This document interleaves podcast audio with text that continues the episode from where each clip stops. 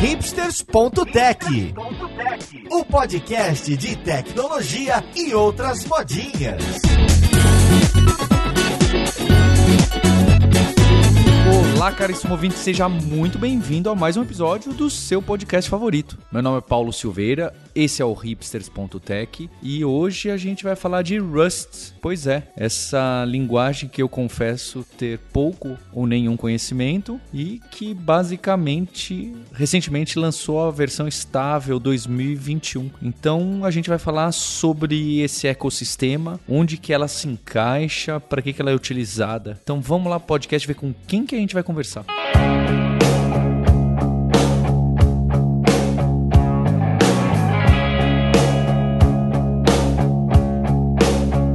Para conversa de hoje eu tô aqui com o Rony Gomes, que é engenheiro de software na iFood. Tudo bem com você, Rony? Ótimo, Paulo. Feliz por estar aqui. Valeu pelo convite. E junto com ele tô com a Vanessa Gomes, que também é engenheira de software na iFood. Oi, Vanessa. Tudo certo, Paulo? Maravilha. Obrigada aí pelo convite, é uma honra. E com nosso amigo William Molinari, que é engenheiro de software na Duist, que faz aquela aplicativa, aquele site, aquele sistema que muita gente usa para resolver seus problemas. Tudo bem, William? Tudo bem, Paulo. Obrigado pelo convite. É para quem conhece ele do Twitter, ele é o Potix, Potix com H. Então, às vezes vocês não conhecem, mas ele é muito famoso na twittosfera. Muito famoso. É, pois é. e também nosso co-host Maurício Balboa Linhares. Tudo bom, Linhares? Opa, hoje é dia da gente falar dessa linguagem que aparece todo ano, né? Lá, na, lá no Stack Overflow, no Survey, como uma linguagem mais amada e ninguém sabe quem programa em Rust. É, a gente só enrola para esse podcast. Chegou a hora. Eu até tava pensando, sabe, que eu vou querer gravar um episódio, Linhares, sobre... Eu já pensei nisso, passei bastante nisso, mas eu vou gravar. Vai ser um clickbait que vai se chamar A Melhor Linguagem de Programação. O nome do podcast vai ser esse. Isso é para gerar audiência, claro. E aí a gente vai tentar situar cada uma dessas linguagens, pelo menos as top 20, vai, sei lá, top 15, em relação a contexto, uso e se quando ela nasceu, hoje em dia o uso é diferente da motivação que ela nasceu, né? Porque eu gosto muito disso. Você vai pegar o Java, nasceu por um motivo, cresceu por outro e hoje em dia é usado em outro lugar. Você pega o JavaScript, então é uma bagunça completa, hoje em dia é usado em outro lugar completamente diferente. Então, para começar esse podcast, eu queria saber de vocês. Quando que nasce Rust? Com qual objetivo? E se esse objetivo para esse ecossistema, para resolver esse problema, é isso que ele é utilizado hoje ou se já, ah, quer saber? Alguma pessoa doida ali começou a usar em outro canto e deu melhor certo ali naquele outro ecossistema. Eu posso começar então, Paulo, falar sobre a linguagem. O Rust nasceu dentro da Mozilla com um projeto de pesquisa lá. A ideia era resolver os problemas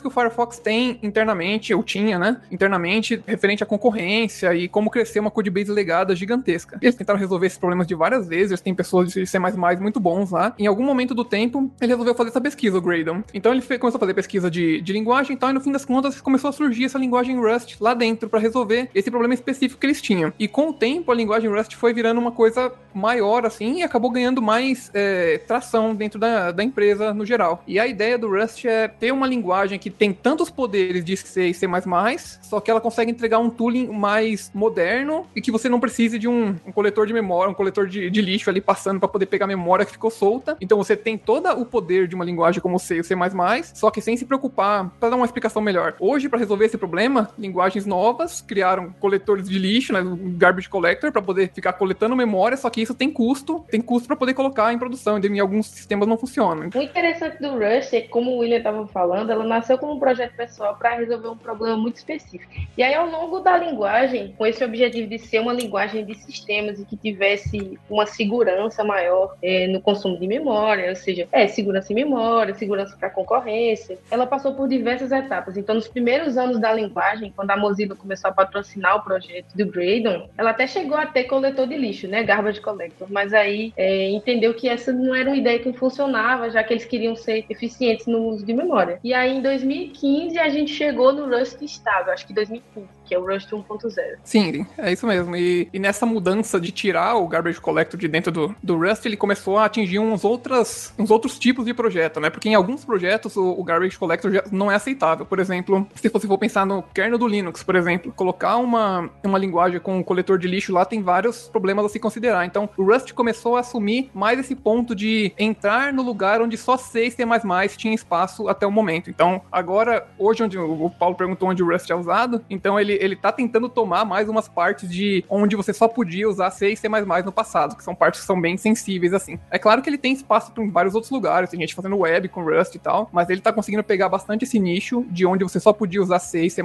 Exatamente. E, e esse nicho que o William se refere, né, assim, de ter esse nicho de preciso de uma linguagem de sistemas que esteja mais próximo, onde eu tenho um controle maior de memória, a gente começa a ver um uso em web onde a gente precisa reduzir o nosso custo, por exemplo. Então, onde a gente tem um alto consumo de memória, um alto consumo de CPU e a gente quer usar algum tipo de linguagem que seja mais eficiente nesse sentido. E aí o Rust começa a ganhar espaço. É, eu acho que é o, é o que se entende assim mais comumente assim na comunidade como uma linguagem para systems programming, né? Então, qualquer tipo de aplicação que precise de uma interação às vezes é um pouco mais próxima do sistema operacional, que é, como o William falou, geralmente ocupado por linguagem como C, C++ e tal. É, Rust atende esse nicho, assim. Você precisa de uma linguagem de sistemas, né? Você precisa falar de alguma coisa um pouco mais baixo nível, assim. Rust tá lá, eu acho que ocupa bem esse espaço. Só que eu acho que o, interessante da linguagem é que ela, tipo, não faz só esse papel. Dá para você fazer coisas diferentes também. Então, não é como se ela se tornasse só, tipo, uma linguagem nichada, só para systems programming. Acho que a comunidade tem mostrado, assim, usos bem criativos, assim, da linguagem em diversos tipos de aplicação. E no que é que vocês usam Rust hoje?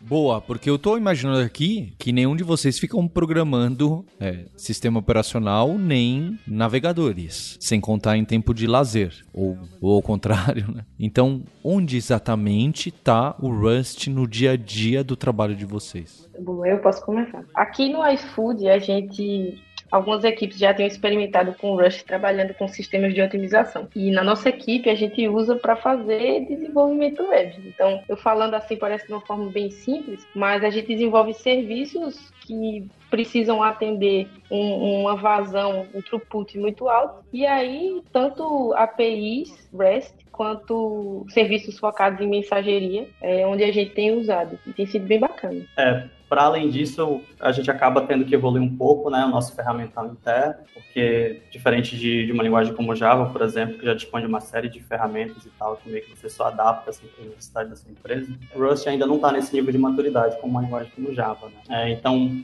a gente tem muitas coisas que a gente precisa desenvolver aqui dentro e a gente dentro de no iFood, e a gente acaba precisando desenvolver algumas ferramentas também. Então, além de desenvolver para web, desenvolver aplicações web, a gente acaba desenvolvendo uma série de outras ferramentas também que ajudam no processo de desenvolvimento das aplicações, coisas relacionadas a telemetria, monitoramento, ferramentas de linha de comando. Então a gente tenta tipo evoluir o nosso ecossistema interno usando a própria linguagem também. E acaba que ela é muito versátil, então ela se aplica tanto para desenvolver as aplicações quanto as ferramentas necessárias para suportar essas aplicações em produção também. Hoje eu não tenho usado Rust no meu dia a dia no trabalho, infelizmente. É, na Twist a gente não tem tanto espaço para Rust lá. Uma coisa que eu tenho feito muito nos últimos anos é participado bastante da comunidade Rust no geral. Eu fui um dos organizadores da Rust Latam, que aconteceu no Uruguai dois anos atrás, e aconteceu no México México no ano passado, mas a pandemia não deixou. É, então eu tenho participado bastante da comunidade Rust, fiz uma contribuição bem simples pro compilador, foi só uma string, mas para conhecer todo o processo e tal. Enfim, eu tô mais próximo, assim, da, da, de ver o pessoal desenvolvendo a linguagem, de como a comunidade está crescendo, do que usando no meu dia a dia dentro da empresa, assim. Achei interessante o que o William falou, né, que foi só uma string, assim, dentro do código, assim, um compilador. Para você conseguir buildar um projeto tão complexo como esse, mesmo a adição de um ponto e vírgula, assim, uma string, acho que requer um conhecimento, assim, profundo, assim, não só da linguagem, mas de tudo que é necessário para criar essa linguagem, né, para produzir um compilador. Acho que é um puta trampo, é um mega esforço. E o que são essas coisas que vocês tiveram que fazer, né? Da, assim, exemplos específicos de coisas que vocês tiveram que escrever porque não estavam prontas, né? No, o, no uso que vocês têm de Rust hoje com aplicações web. É, acho que posso falar um pouco sobre isso, que eu tive uma experiência bem recente, assim. Na verdade, a minha experiência com a linguagem é bem recente, né? Tenho trabalhado com Rust, assim, desde que eu Notebook, é coisa de sete meses, aproximadamente. Então, muita minha experiência, ela é sempre comparada com aquilo que eu já conseguia fazer em outras linguagens, né? Então, é interessante trazer essa perspectiva também, porque muitas vezes as pessoas podem pensar que a pessoa tipo, é um evangelista que está vindo falar sobre a linguagem no podcast, conhece de cabo a rabo. A minha experiência é um pouco diferente. Então, a gente precisa monitorar, assim, uma coisa que eu gosto muito de trabalhar é com observabilidade, e a gente precisa monitorar as, as nossas aplicações em produção. Né? Então, quando você utiliza uma ferramenta como o New Relic, por exemplo, se você trabalha com a JVM, você já tem uma série de plugins e coisas que você meio que só encaixa ali, e aí você já tem, assim, tipo, out of the box, assim, uma aplicação toda monitorada em produção, né? Se você trabalha com Java, você só anota as suas classes, as exceções viram erros no React e tal. E isso não necessariamente se aplica para uma aplicação em Rust, saca? A gente tem problemas com isso. A gente teve que desenvolver uma solução customizada para fazer isso acontecer. Por sorte, acho que existem muitas pessoas tendo problemas semelhantes assim, dentro da comunidade, tentando atacar ele de alguma forma. Ainda que a gente não tenha uma contribuição massiva de um vendor forte como a New Relic, por exemplo, é, a gente tenta criar soluções mais genéricas e plugáveis assim que podem servir para toda a comunidade. Um desses casos é o, é o Tóquio, por exemplo. O Tóquio ele é um, é um framework que ele te permite fazer um bocado de coisa em Rust. Ele é um runtime sync, ele te permite desenvolver aplicações web, então ele faz um monte de coisa. Uma das coisas que ele permite fazer também é que você adicione tipo tracing nas suas aplicações. Então, tem todo um conceito de spam, segmento dentro de um spam e tal, para você monitorar tipo aquelas migalhas de pão de tudo que a sua aplicação está fazendo quando uma requisição entra até ela sair para uma porta de entrada para outro serviço. Então, o que eu pude fazer foi foi utilizar o recurso já existente dentro da, da biblioteca Talk Tracing, que ela é super extensível, é, e aí plugar nesses eventos com o framework tipo nativo que a New Relic oferece. Então, a New Relic oferece um SDK para você monitorar aplicações em C, mas aí através de FFI a gente consegue botar um, uma, uma, capa em cima desse frameworkzinho e expor essas funções para uma aplicação Rust. E o que eu fiz foi exatamente isso, foi interpretar, tipo, pegar esses ganchos que o framework me dava para poder encaixar eventos e mandar telemetria para a New Relic. Então, esse tipo de trampo a gente tem que desenvolver, porque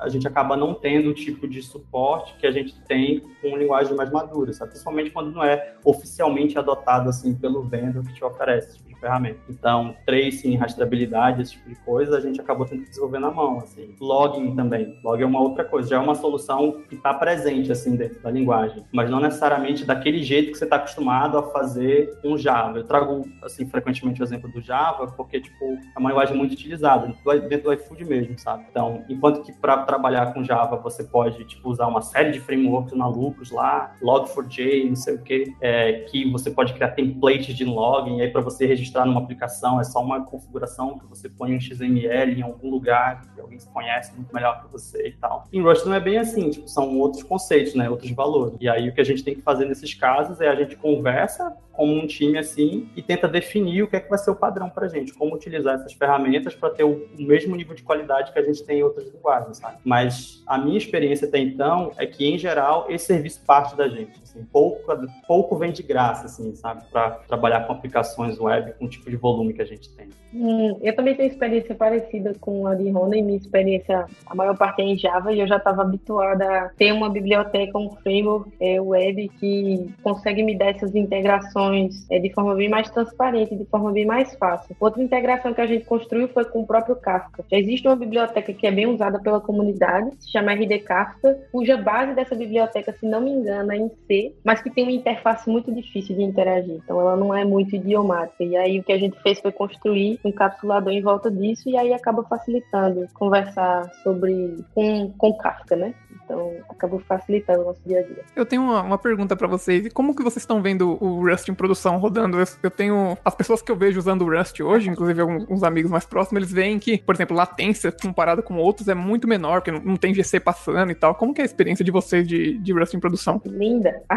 eu sou muito feliz. Assim, quando eu olho as aplicações rodando em produção, me dá uma felicidade. Eu acho que, é, para te responder como elas estão rodando em produção, eu gosto de falar onde a gente estava, né? Por que, que a gente fez Então, a gente estava num cenário com algumas aplicações em Java que estão bem estabelecidas, estão atendendo nosso objetivo. E a gente tinha um panorama de um, um tempo de resposta adequado. Porém, a gente estava com o volume de transações aumentando, a gente estava percebendo que cada vez mais a gente precisava de mais instâncias rodando em produção. Então, isso sobe o custo, né? Além de uma outra série de fatores que é, não sei se vem ao caso agora, mas a gente estava num cenário de algumas aplicações que tinham um propósito, então eram aplicações que a gente considera legado, né? É, consideram aplicações legadas e essas aplicações, elas faziam uma série de coisas. Então, era um microserviço que não era tão micro assim, mas vamos dizer que ela tinha um, um throughput ali, uma vazão de mais ou menos uns 2.500 requests por minuto, é, consumindo um pouco mais de 1 GB de memória RAM e consumindo um pouco mais de um core de CPU. Então, simplificando aqui. Então, a gente fez um trabalho, a gente remodelou nossa arquitetura, a gente conseguiu deixar alguns microserviços com um propósito mais específico.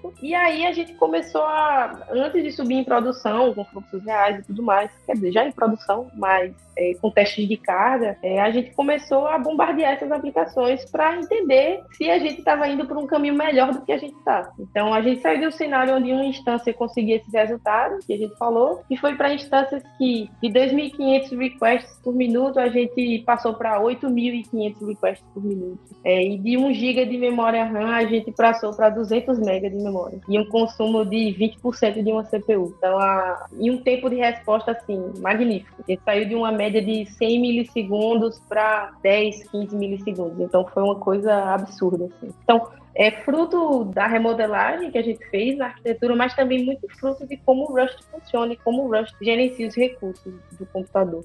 É, o nosso trabalho lá, assim, uma das coisas que motivou esse trabalho foi, como a Vanessa mencionou no começo, assim, o serviço de otimização que a gente tinha, que a gente tem é um serviço muito complexo. Né? É o serviço que meio que é responsável por garantir que tipo, a gente consegue entregar é, um pedido. A gente associa uma rota de entrega a um pedido. Então, considerando tipo, a quantidade de, de entregadores que a gente tem no país, a quantidade de pedidos que estão entrando assim, o tempo todo, você fazer esse match é uma operação muito complexa. E diferente assim do perfil de outras aplicações que a gente tem no nosso ecossistema, esse processo em si ele é bastante CPU bound, né? Ele é muito computacionalmente assim intenso, enquanto que as nossas demais aplicações em geral elas são mais limitadas por taxas de I.O. Então, para essa aplicação, foi dessa aplicação que a gente começou a tirar uma série de insights e ver que valeria a pena tipo, trazer essa linguagem para as outras aplicações também, sabe? A gente tinha muito a ganhar se a gente replicasse o que a gente ganhou lá. E a gente fez um estudo também, né? A gente comparou com outras linguagens. Não, não quero polemizar aqui, não sou nenhum evangelista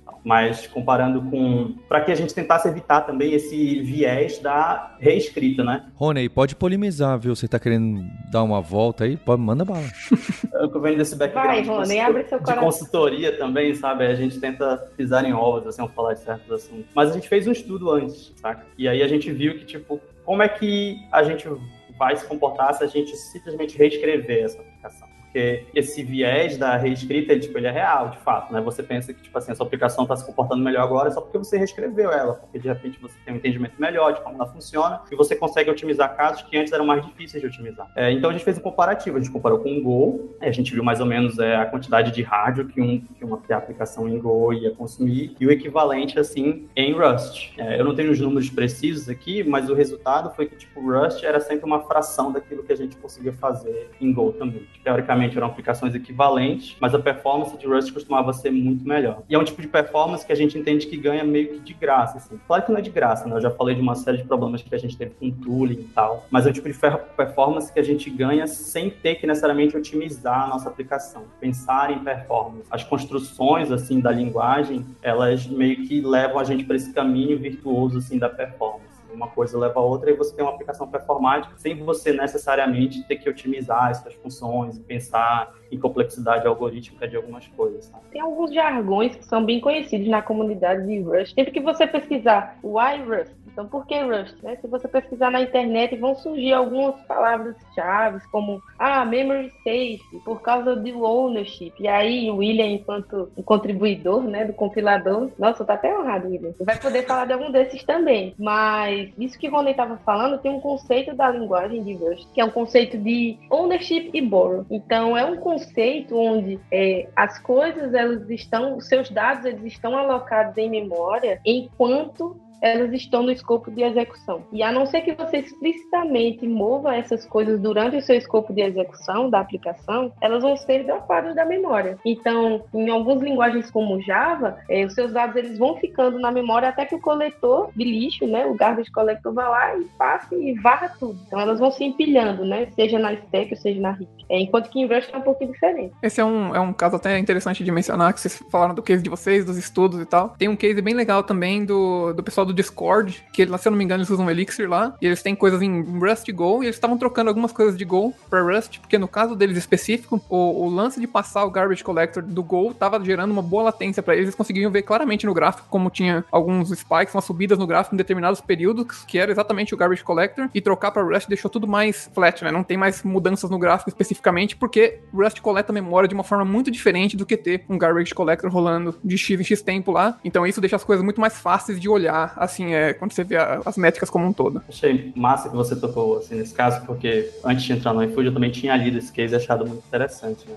Também ficava ali pelo Reddit, monitorando a comunidade e tal. Era uma linguagem que me chamava, assim, bastante atenção. E aí uma coisa que eu lembro desse case que eu vi é que, tipo, eles compararam, assim, a latência lá, o lá, P95, alguma coisa assim deles. E aí tinha um valores lá que era na casa de microsegundos. Nossa, velho, isso aí deve ter alguma coisa errada, assim, eles estão otimizando alguma coisa, assim, muito maluca, sabe? E aí eu pensava, não, lá, tipo, é um time, assim, de engenharia de ponta e eu imagino que, dado o tipo de vazão que eles têm lá, tipo, provavelmente tem muita coisa otimizada e a linguagem só ecoa esse tipo de otimização.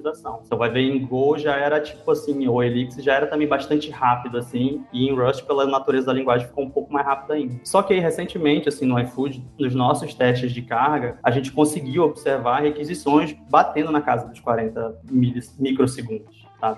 É tipo submilissegundo. Eu nunca tinha visto isso assim na minha carreira, foi a primeira vez. E foi assim, sem nenhum grande esforço assim, da nossa parte, sabe? Os nossos testes de carga aparecia lá. Se era um tipo de operação que era simplesmente uma, um consumo de uma transação, uma coisa que vem de I.O. e a gente vai descartar porque não vai fazer muita coisa com aquilo ali, é muito rápido, é muito rápido. A gente viu que o perfil assim de consumo assim de recursos das nossas aplicações, em geral, elas estão limitadas por I.O. É você ficar esperando, sei lá, comitar o offset assim de, de, de, um tópico no Kafka, você fica esperando fazer o polling de uma, uma fila no SQS, esse tipo de coisa mas quando está tudo dentro do domínio assim da aplicação, sem ser nas bordas, é tudo muito rápido geralmente. Uma das coisas que vale mencionar também é o custo de aprendizado do Rust, que é algo que a comunidade fala bastante, porque querendo ou não, o Rust ele vai para uma, uma linha diferente da linha que as outras linguagens vão, né? Por exemplo, você pega uma linguagem com garbage collector, tipo, por exemplo, Ruby. Você vai lá, vai construindo suas coisas, ele vai lá, controla a memória para você, você nem olha para a memória, simplesmente faz as coisas e a memória vai, vai se virando. No Rust, ele vai, ele vai tratando dessa memória enquanto você vai desenvolvendo e o compilador vai vai te guiando nessa jornada. Então, o compilador muitas vezes vai ficar chegar para você e falar assim: isso aí que você tá querendo fazer, não pode fazer. E é isso, não pode fazer. Não vai compilar e você tem que lidar com o compilador lá. Então, essa briga constante com o que, o, o que a gente fala que é o borrow checker, né, que fica olhando para onde você tá emprestando memória, para lá e para cá, é uma coisa que tem um certo custo no começo quando você tá aprendendo o Rust até você entender como que a linguagem é estruturada e o que que ela coloca de bloqueios ali no caminho para você não seguir pelo lado errado, né? não seguir pelo lado ruim que deixaria a memória, por exemplo, sobrando, que é o que acontece muito com C C++.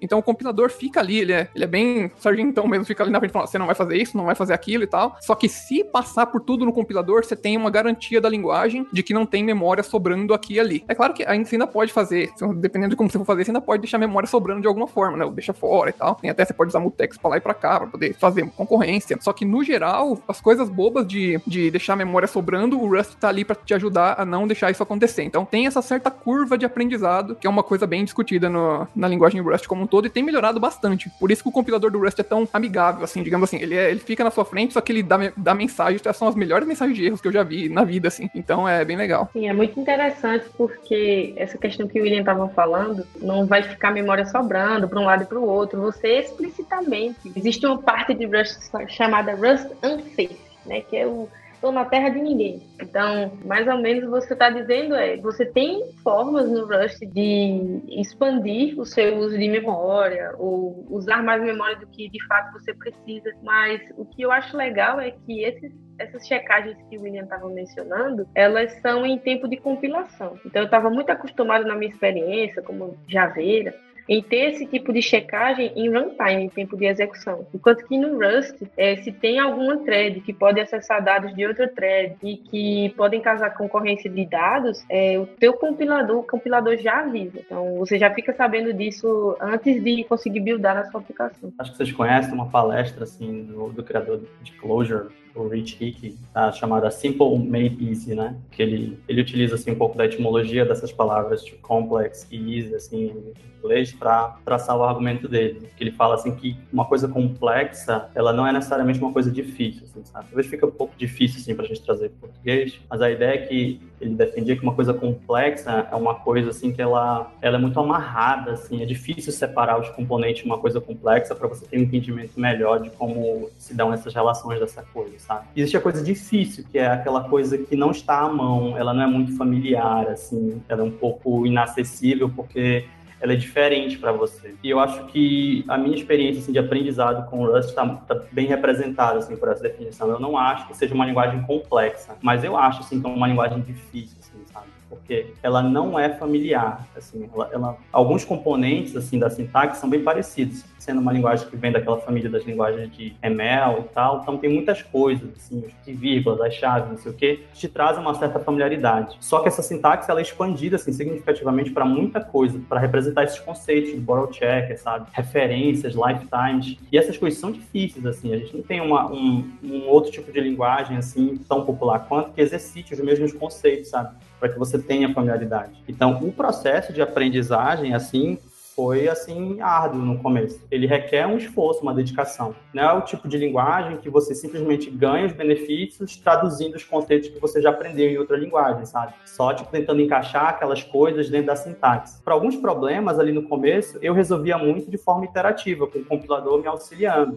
Tipo, eu ficava tentando encaixar os tipos assim até funcionar, meio que brincando de Lego. Só que tem coisas que não adianta, por mais que você vá na tentativa e erro, você não vai conseguir fazer funcionar se você não parar e estudar um pouco pouco, sabe? Porque você não consegue nem entender direito o que é que o compilador está querendo te dizer, que tipo, aquela terminologia não faz muito sentido para você. Então, você tem que de fato parar, sentar, tipo, ler um livro, ver um vídeo, assim, procurar ajuda para conseguir avançar, sabe? Porque nem todos os conceitos transferem muito bem. Assim. Mas eu acho que o nosso time teve uma experiência muito boa nesse sentido. É interessante a forma que, isso que você falou de, de parar, ler um pouco e etc, é bastante relacionado com a forma que a gente desenha as estruturas de dados e os algoritmos dentro de Rust, porque se você desenha as, as estruturas da forma que você desenha em outras linguagens, linguagens, muitas vezes você vai sofrer ainda mais com o Rust, porque ele vai falar, ó, se você fizer dessa forma aí, você tá passando uma estrutura inteira e eu não vou conseguir gerenciar a memória da forma mais adequada possível. Então, se você entende como estruturar o, o código dentro, assim, de uma forma que você empreste menos as coisas, né, por exemplo, fala assim, essa outra, esse outro módulo agora vai lidar com essas informações de usuário, só que ao invés de você passar o nome do usuário, você passou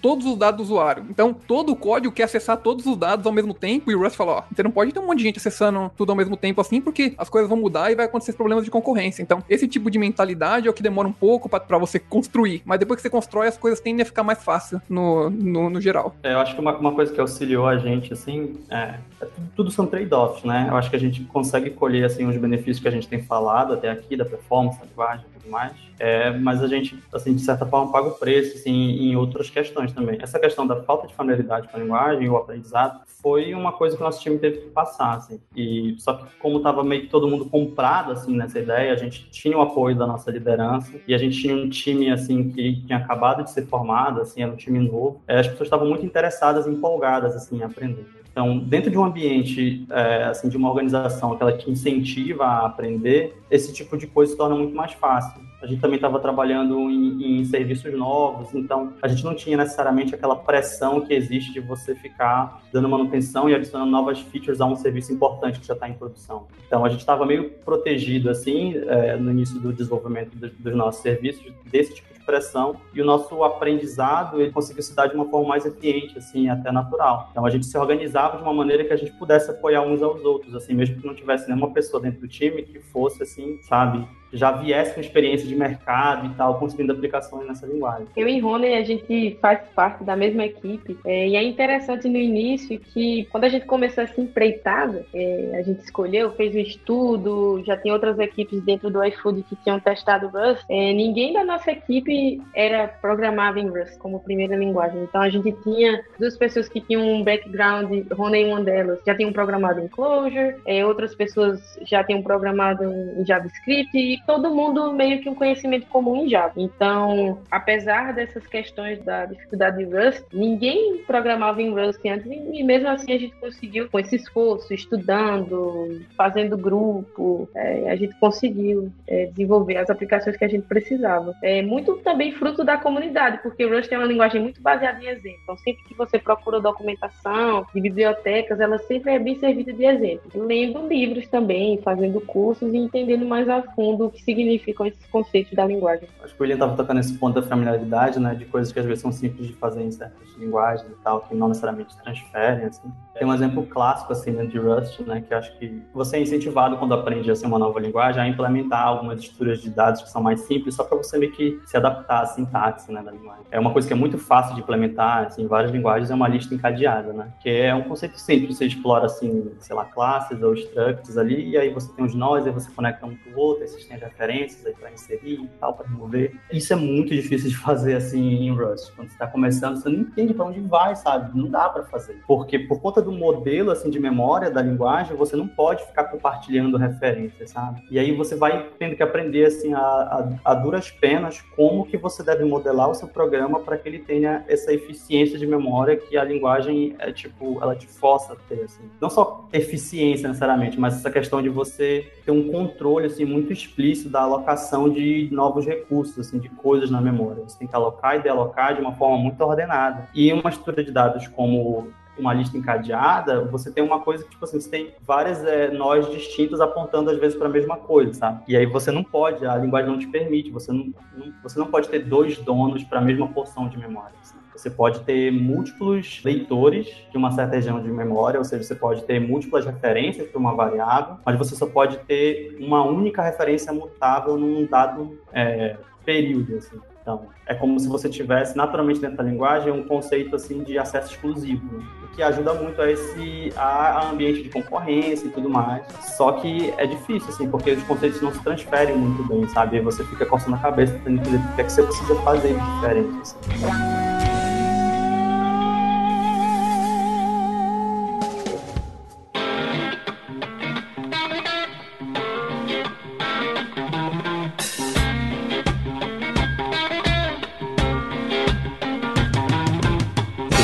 Pudessem voltar no tempo aí para quando vocês estavam começando, o que seriam umas coisas que vocês focariam para aprender desde o início que vocês tiveram dificuldade? O que, o que é que vocês mudariam no processo aí de aprendizado que vocês tiveram? E não só o de vocês, porque parece que vocês já tinham conhecimento de Java e até de C e outras coisas. Porque esse monte de. É, é muito próximo do bare metal, certo, Linhares? Pelo que eu pouco que eu vi do código, sem contar garbage collector, sem contar que você fala qual o tamanho do inteiro que você quer, né? Quantos bits que você quer. Eu sei que também nas outras linguagens a gente acaba falando isso, só que não fica tão explícito, né? É só isso. Eu também queria entender o que, vocês teriam mudado e se foi difícil. É, você falou um pouco mais de como que é dele mais próximo do bare metal. O Rust ele foi feito para ir desde do, bem próximo do bare metal mesmo, mas com subindo até a parte de web, adicionando bem bastante tooling para que isso fique menos, que não fique difícil de usar, né? Então, sim, realmente tem coisas bem específicas perto do bare metal. Por exemplo, você pode falar que você quer usar um, um inteiro sem sinal de 8 bits, por exemplo. Você pode, você pode criar esse tipo de variável, é, mas você pode ir até lá em cima.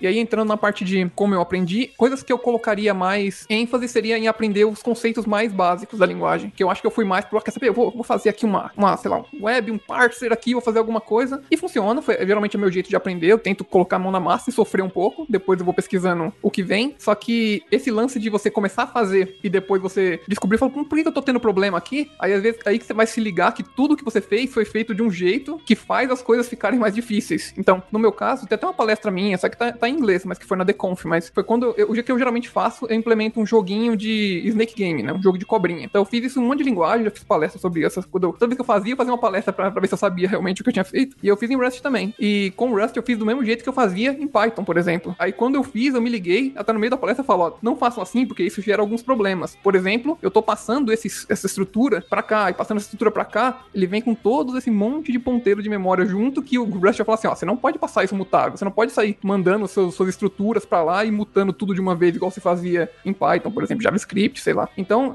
uma coisa que eu faria se você voltar a reaprender é tentar entender esse conceito de modelagem um pouco mais antes de entrar direto passando estrutura para todo jeito, de todo lado, como eu fazia com outras linguagens. Então, eu acho que isso deixou um pouco mais difícil lá na frente, porque o que eu tinha feito já estava difícil o suficiente, porque não estava do jeito que a linguagem esperava, né? Então, a linguagem brigava comigo porque eu estava fazendo de uma outra forma. Então, se você começar a fazer do começo, tentando entender como que as coisas têm que ser passada, talvez ajudaria um pouco mais. É, eu dei uma sofrida também no início, né? Quem tá acostumado até com a sintaxe e a forma de desenvolver o web com Java, eu tive um processo parecido com o William. Ah, quer saber? Eu vou logo desenvolver uma API aqui, pra ver se eu consigo fazer. E obviamente deu errado, né? Eu tive um processo parecido com o William mesmo, assim. E aí foi quando eu falei, bom, deixa eu ler a documentação oficial. O que é mais legal é que a documentação oficial do Rust se chama The Book. Eu li ela em inglês, é, não sei se tem uma versão em português. E aí ele vai caminhando com você, tanto pela sintaxe básica, que eu nem acho que o mais difícil é a sintaxe, sim os conceitos, é, mas vai, vai te trazendo junto dos conceitos. E teve um,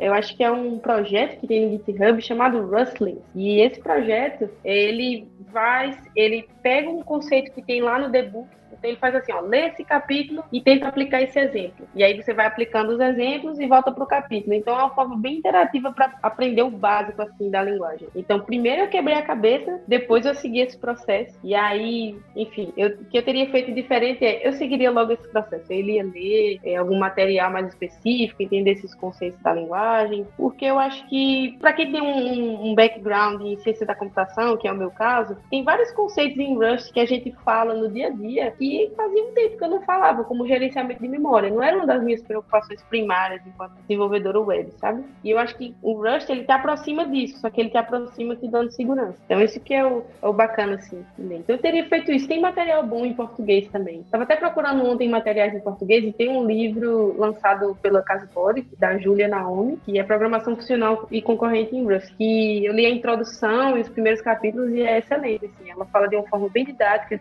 dos principais conceitos assim. Só pra, pra, adicionar um pouquinho mais, já que você falou do livro da Julia Naomi, é, a gente também tem um livro do Marcelo Castellani, que tá na, na Casa do Código também, que chama Linguagem Rust, que inclusive eu vou eu vou estar trabalhando com o Castellani pra lançar a nova versão agora, com, já, já atualizada pro Rust 2021 e tal. Provavelmente sai nos próximos meses aí, mas também é um livro que a gente tenta pegar do começo ao fim e mostrar como você criar coisas com Rust, assim, coisas mais simples, ao invés de você se preocupar com, sei lá, aquele que eu falei do inteiro, sem sinal e tal. Você criar uma coisa simples, criar pequenos programas de você ir do, do zero até uma, uma função que dá para que você se sente é, feliz programando em Rust, assim, já. Então é, é outro livro que também está disponível como material em português aí e em breve vai ter atualização. Eu gostei bastante assim, dessa pergunta do Maurício, que ela, ela vai num, num, ponto, assim, muito próximo do que aconteceu, assim, comigo, né? Tive um, um, breve momento, assim, de iluminação, onde um monte de conceito, assim, fez sentido, assim, na minha cabeça e tudo se encaixou, assim, tá? Foi quando eu parei, assim, para estudar algumas coisas que eu não, não estudava fazia muito tempo, assim. Porque você vai amadurecendo na sua carreira, você começa a focar em coisas muito alto nível, assim, quando você trabalha com código, né? Padrões de projeto, como você tipo, é, organiza bem as coisas, testes e por aí vai. E aí, muitas vezes, você se concentra muito na natureza da parte de engenharia do software e esquece um pouco da parte da programação, porque esse é o nosso dia a dia, assim. E às vezes você esquece que está trabalhando, que está programando um computador, sabe? Que está programando uma máquina que ela tem características é, de construção. E para mim, assim, muita coisa clicou quando eu voltei para esses fundamentos, assim. É, eu, eu, não cheguei, assim, a, a concluir a faculdade de ciência da computação, mas eu estudei o suficiente suficiente até pegar a cadeira de compiladores, que foi para mim a, a, a, coisa essencial para eu entender algumas coisas de Rust, sabe? Porque eu lembro da cadeira de compiladores do professor falar de stack frames, sabe? O que é, que é um stack frame, sabe? Que é aquela região de memória na stack específica por uma função. E aí, quando eu voltei para esses conceitos, o que é a heap, o que é stack, o que é um stack pointer, e aí eu vi um tutorial de uma pessoa explicando passo a passo com um desenhinho, assim, como essas duas regiões de memória se comportavam conforme você chamava funções em Rust, tudo clicou, assim, e aí tudo fez sentido,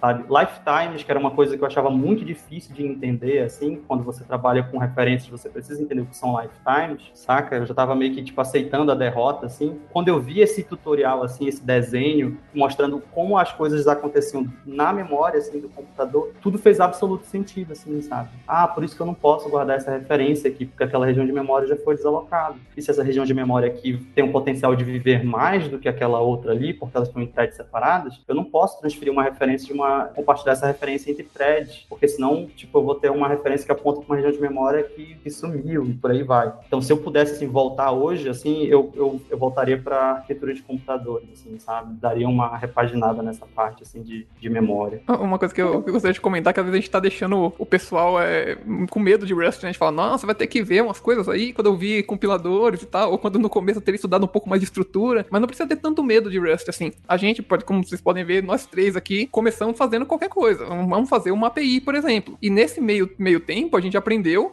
a gente bateu cabeça e falou, pô, devia ter começado de outra forma e tal. Então, não tenha medo de catar o Rust, baixar lá, baixa a linguagem, usa o cargo, cria um projetinho e tenta fazer alguma coisa que não necessariamente a linguagem vai, vai ser totalmente contra você, só que talvez você vai bater cabeça um pouco mais e talvez tenha que ver alguns conceitos e tal. Mas é, é, é tranquilo de fazer coisas simples em Rust também. É, não é um bicho de sete cabeças. Exatamente. A comunidade é muito, muito aberta. E eu comecei a programar em Rust em abril. Até 30 de março, eu nunca tinha programado uma linha de código em Rust. Então, é, não é esse bicho-papão que parece, né? A gente fala todos esses termos. Mas é porque realmente é interessante se aproximar disso. Realmente importante. Você falou de comunidade aberta. Eu gosto muito, muito da comunidade Rust. Assim, é uma, foi uma linguagem que, olhando, quando eu comecei a olhar, eu falei, cara, essa é a linguagem que eu, que eu quero pra mim. Assim, eu gosto bastante. Eu, eu participei muito da comunidade Ruby, ainda participo. Comecei lá em 2008 e participo até hoje. E eu gostava bastante do, do jeito que a comunidade Ruby acontecia, como que tinha as, as, colaborações e tal. E quando eu fui pra comunidade Rust, eu senti muito das coisas que tinham na comunidade Ruby. Não necessariamente da linguagem em si, mas da comunidade, como eles se comportam, como eles se organizam e tal. E eu acho a comunidade de Rust muito amigável. Tem um grupo no Telegram, por exemplo, que às vezes o pessoal vem perguntar coisa lá e o pessoal sempre responde com responde bem, sabe? Fala, ah, não, isso aí você tem que vir pra cá, não, segue por esse, por esse link aqui. Inclusive, até as pessoas que desenvolvem o compilador, eu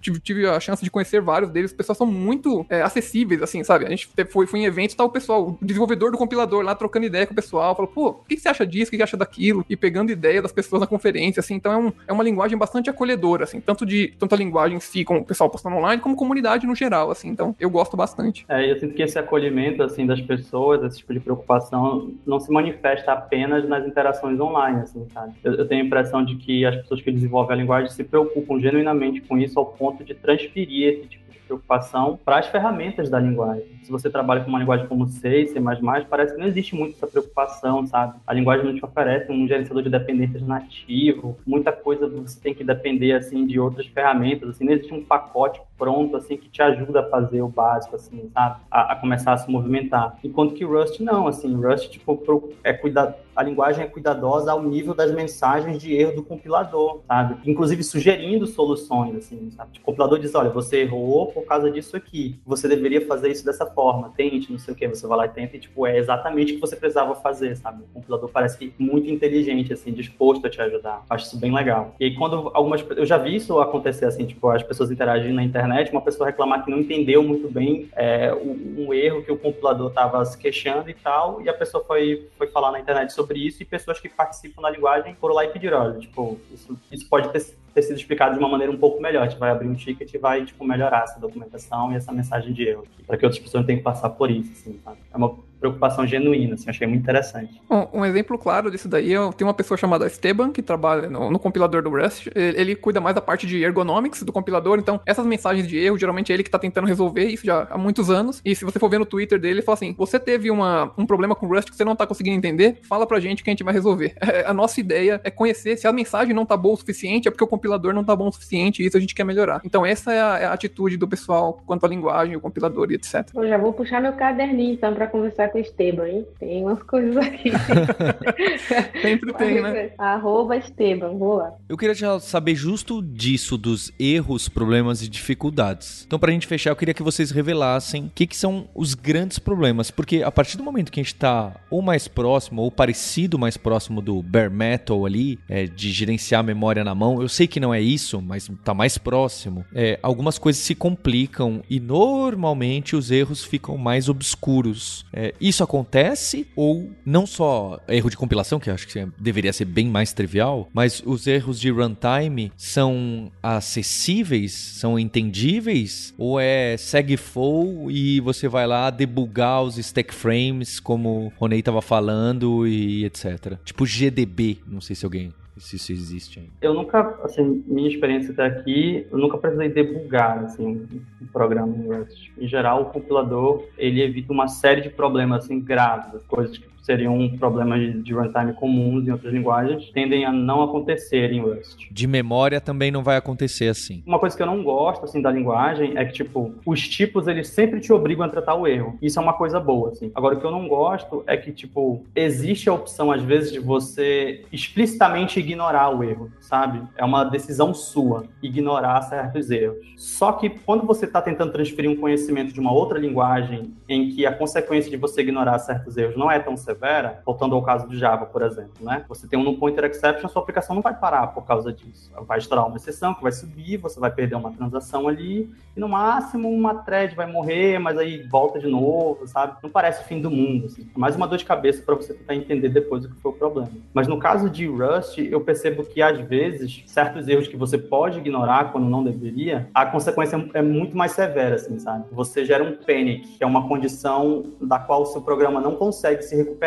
Então, digamos que você tem um tipo opcional, né? É um tipo que ele guarda um valor ou ele não tem nada dentro. O, o, tipo ele te força a sempre tratar as duas possibilidades. E como o Rust é uma linguagem que não tem null, sempre tem option, né? Tu sempre tem que verificar se está ali ou não. Só que esse tipo, ele tem uma função lá chamada é, unwrap, que você pode simplesmente ignorar, tipo, o casamento de padrões e imaginar que o valor está dentro do opcional, saca? Só que se você der um unwrap num opcional que ele não contém um valor, a, aquela thread onde você fez, é, você chamou essa função, ela vai entrar em pânico. E se essa thread for a thread principal do seu programa, a sua aplicação vai morrer. Então, você encerrou a sua aplicação. Você, tipo, seu serviço ficou offline porque você explicitamente decidiu ignorar um erro. Só que eu percebi, assim, que tentando transferir conhecimento de outras linguagens, esse erro é, é um pouco mais frequente, sabe? Se você ainda não está disciplinado o suficiente, se você está só tentando criar uma aplicação web em Rust, como a gente estava tentando no começo, assim. Se você não parou para tentar entender ainda o motivo das coisas serem desse jeito, assim, sabe? Essa parte eu não gosto muito. Apesar de que quando isso acontece, fica muito evidente porque aconteceu. Assim, eu não acho que é, um, é uma dificuldade você entender que o, o problema rolou, assim. Você pode escolher ignorar e se arrepender, né? Pessoal, eu queria agradecer vocês por essa introdução ao Rust. É, não sei se vocês me convenceram que é para não ter medo, porque olhando o código é bastante assustador, mesmo para eu que tive um background acadêmico em C. Aí já me dá alguns pesadelos, mas achei interessante vocês posicionarem uh, como que tá o contexto e como que tá o uso da linguagem. Vou deixar links que vocês têm aqui para conferência, para artigo, o livro que a Vanessa citou da Casa do Código já fez um, jabá aqui do grupo da Lura. E então queria agradecer e de novo, hein, falar, olha aí, quem pediu, a gente fez esse podcast. Falei que esse episódio ia chegar. E também teremos o podcast A Melhor Linguagem de Programação. Anotem aí que será em breve. Então queria agradecer bastante a você pela audiência, pelo download, por recomendar esse podcast e todo o Hipsters, hein? A gente tem feito feito um trabalho. Temos também episódios novos ali no Hipsters Tube, no canal do YouTube da Lura. E a gente tem um compromisso na próxima terça-feira. Hipsters, abraços, tchau.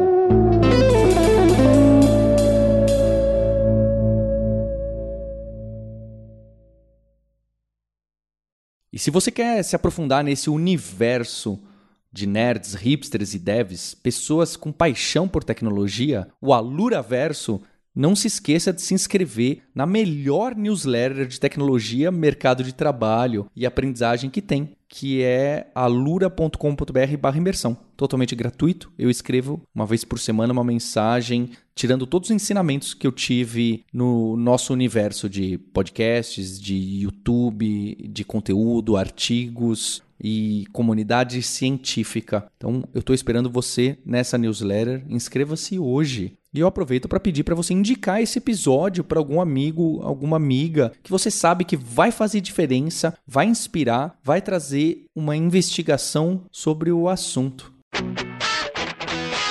Você ouviu o hipsters.tech, produção e oferecimento alura.com.br, cursos online de tecnologia e Kaelon, ensino e inovação. Edição Radiofobia, podcast e multimídia.